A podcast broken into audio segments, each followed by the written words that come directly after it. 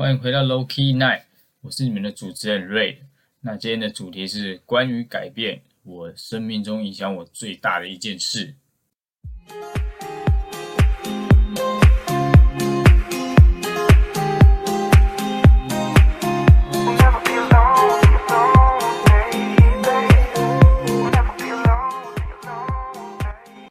你肯定也很想成为一个有自律，然后有生活规律的人吧？因为有太多的例子告诉我们，如果你够自律，而且你有自己人生的规划，你就可以更靠近成功，更靠近你想要的生活一点。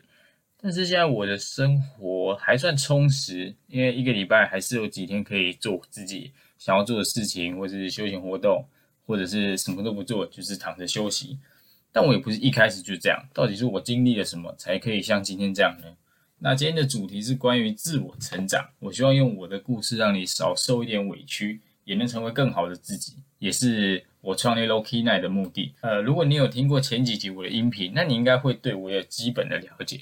如果没有的话也没关系，我是一个拥有不完美童年的人，然后工作初期也是屡屡撞壁，我换过非常多工作。但是就在这些看似无聊的的生活里，出现了一件改变我的事件。那时候我跟大家的生活很像，就是生活没有目标，然后假日就是三五好友成群出去玩啊，干嘛的。那完全没有想过要精进自己，或者是培养阅读的习惯，就更不要说投资自己这档事了。那时候我有一个稳定的另外一半，但是随着时间一直过，两个人的感情终究会有转折的一天。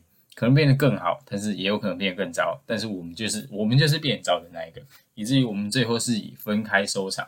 那之后的心情，我是就是真的是荡到谷底。那当然中间这些日子也是更加浑浑噩噩。就在分开的大概三到四个月吧，我从我的朋友那边知道，哎，我原来是被劈腿的，我就完全变了一个人。因为那个时候对我来说，曾经是一个那么至亲的人都可以。说走就走，就这样转身离开。我曾经把一切都付出给你的时候，你却唾弃我的一切。年轻的我们都不懂得珍惜，这很正常，也就所以也可以解释为什么学生时候的感情记忆总是特别深刻。那那时候我甚至有一点反社会的人格。什么是反社会人格呢？他们就是会让人觉得理性，然后 EQ 很高啊，善良、随和、低调，这些都是他给人的感觉。然后有些甚至会因为这样，他们更有魅力，但是他们也缺乏悔恨跟羞耻的心理特质，所以这样的人会比较自私，也会比较冲动。那当然，我也开始不再相信别人，更坚信、更坚持自己的想法。那接下来，我开始试图不再依赖任何人，然后开启我从这个时候才开启我自律的生活，包含阅读啊、学习新的知识、培养新的兴趣等等。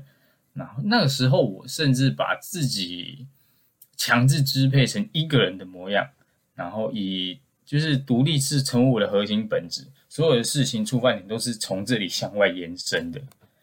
那因为阅读的习惯，我渐渐在日常生活上使用到，就是我看书学到的知识啊，这很重要，这点非常重要，因为。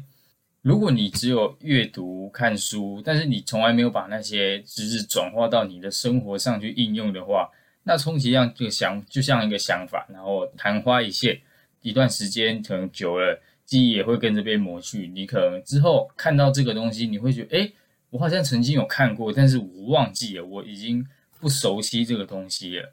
阅读是这样的，一本书你吸收进去的是知识，没有吸收，它将会化成。比较像是无形中的气质在你周围散发，但是既然你都已经花时间要去阅读一本书了，就想办法让它成为你的知识。毕竟吸收进去不只有知识，也还包含着气质。那到后来，我甚至开始一个人旅行，先是从台南骑车到垦丁啊，因为我自己住在台南，就骑车到垦丁，然后后来甚至往中部、北部，最后甚至到澳洲打工度假。我到澳洲打工度假是跟朋友一起出发的，可是我们出发之后，我们大概两个月就分开，因为我们的理念不合，所以我就想说，我们也没有必要拖到真的吵架了才要分开，所以我就跟他们分开之后，自己找工作，自己生活。然后那个时候的我就不再这么厌世，也不再这么反社反社会人格。因为那个时候我已经，我觉得我已经找到最适合我自己的生活方式。当然，我不排除团体生活的确有趣，我以前也很喜欢团体生活。但是考量到种种因素，以及随时要顾及身旁感受的的同时，我宁愿选择一个人去旅行。因为我大学的时候当过总招。总招是团体里面最重要的角色，但也是最不被在乎的一个人。你活动办得好，那大家会觉得这是应该的，不会有人感谢你。但是活动只要有一问题啊，有闪失，总招没有一次不成为蜂窝，直接被骂爆。那后来也是因为这样，开始有强烈的独立思考的能力。这个听起来好像没有相关，但是你什么都自己来，然后什么都自己做的时候，难免会被人家说你孤僻呀，或者你自闭等等的。而且你也少跟大家交流的时间，那当然你看东西的角度就会从你自己心里出发，因为你已经不会考虑到，哎，我想要跟谁讨论什么什么想法，所以你的想法、你的眼光全部都是从你自己内心出发的时候，你也不会再盲目去追求，哎，可能现在大家在聊什么，然后现在流行什么，然后你就会逐渐养成独立思考的能力。那直到去年，我用我的三观在澳洲闯荡，然后留下。是我至今我觉得最美好，然后最丰富的一年。我结交了很多的朋友，也做过了我从来没有想过我会做的事。那因为我拥有这些这些能力，因为我拥有这些能力以及自律管理，我才能拥有现在的生活。虽然我现在的生活还是很普通啊，没有赚特别多钱，然后，但是我相信拥有自律的人生是通往成功的基本条件。也许我已经。我已经开始在路上了，但我希望你也能尝试着走上这条路。也许很难，但是别忘了有这个节目，还有其他听众会陪伴你一起成长。加油！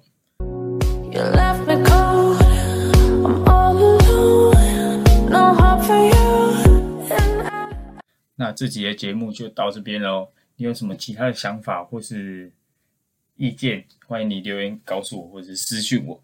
那也拜托大家上上课或者是 podcast 上面帮我订阅，然后帮我打新评分。你也可以来我的 IG 跟我分享你的成长故事，或者你对成长的看法。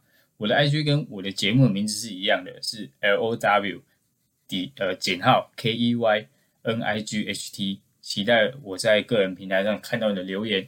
那我是瑞，我们下周见喽，See you。